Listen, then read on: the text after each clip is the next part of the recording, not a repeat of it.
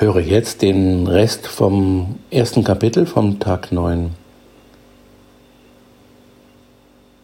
Auf dem Zettel von Magdalena stand noch, um die Hühner brauchst du dir keine Sorgen zu machen, die kommen mindestens zwei Wochen alleine auch zurecht, weil sie im Garten jetzt schon genug finden und Brot, gekochte Kartoffeln, Mais und Salat habe ich ihnen auch noch gegeben. Kannst ihnen ja nochmal von dem Mais geben. Otto hat erst vor ein paar Tagen drei Zentner gebracht. Gib ihnen aber nicht zu viel davon, sie werden sonst zu fett und wollen nichts anderes mehr. Und denke bitte daran, die Tür zum Gewächshaus immer zu schließen. Bitte behalte das Haus. Es ist viel mehr als nur ein Haus, ich glaube, du weißt das. Ich hoffe, wir sehen uns wieder, wenn das alles vorbei ist. Dein Bett habe ich noch frisch bezogen, Gretes natürlich auch. Ich habe das ganze Haus noch mit Weihrauch und Salbei gereinigt. Ich bete für dich. Vielleicht ist das alles eine Strafe unseres Herrgotts. Der zweite Schlüssel zu meiner Wohnung liegt da, wo er immer ist. Die Nähmaschine ist aufgebaut und Stoff ist noch genügend da. Ich habe alle Masken mit heimgenommen, aber du kannst ja gut nähen.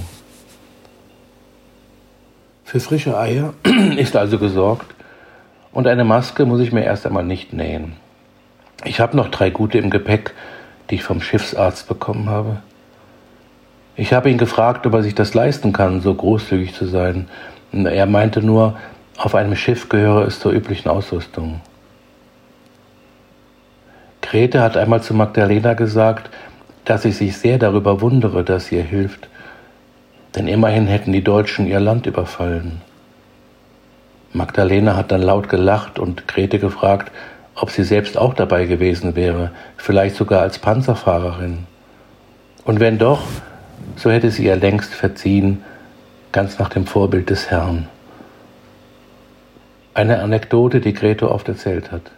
Magdalena ist eine Seele von Mensch und sie hat meine Großmutter wirklich geliebt.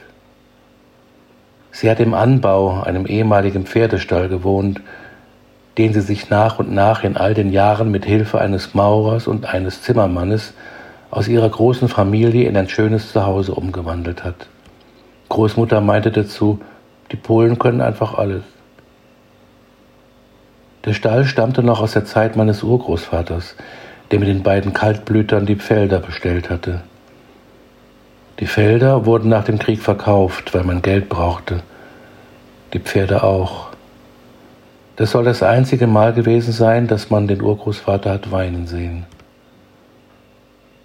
Nur einmal im Jahr ist Magdalena nach Hause gefahren, als gute Katholikin meist um Ostern herum und im Oktober 1978, als ein Pole Papst wurde. Ich glaube, damals war sie sogar für ein paar Tage in Rom. Weihnachten gehörte dann uns. Keine Arbeit war ja so viel gewesen. Nur vor den Hühnern hatte sie eine Heidenangst, weswegen wir sie immer ausgelacht haben. Vor allem, als sich der Hahn, damals hatten wir noch einen, einmal in ihr Schlafzimmer verlaufen hatte. Das war vielleicht ein Theater. Sie hat sofort ihre Bettwäsche gewechselt. Aber Grete, die vor nichts und niemandem Angst hatte, war bis vor kurzem noch in der Lage gewesen, fast jede Arbeit noch selbst zu verrichten, wenn auch langsamer als früher. Sie mache sich Sorgen um Felix, stand da noch auf Magdalenas Zettel.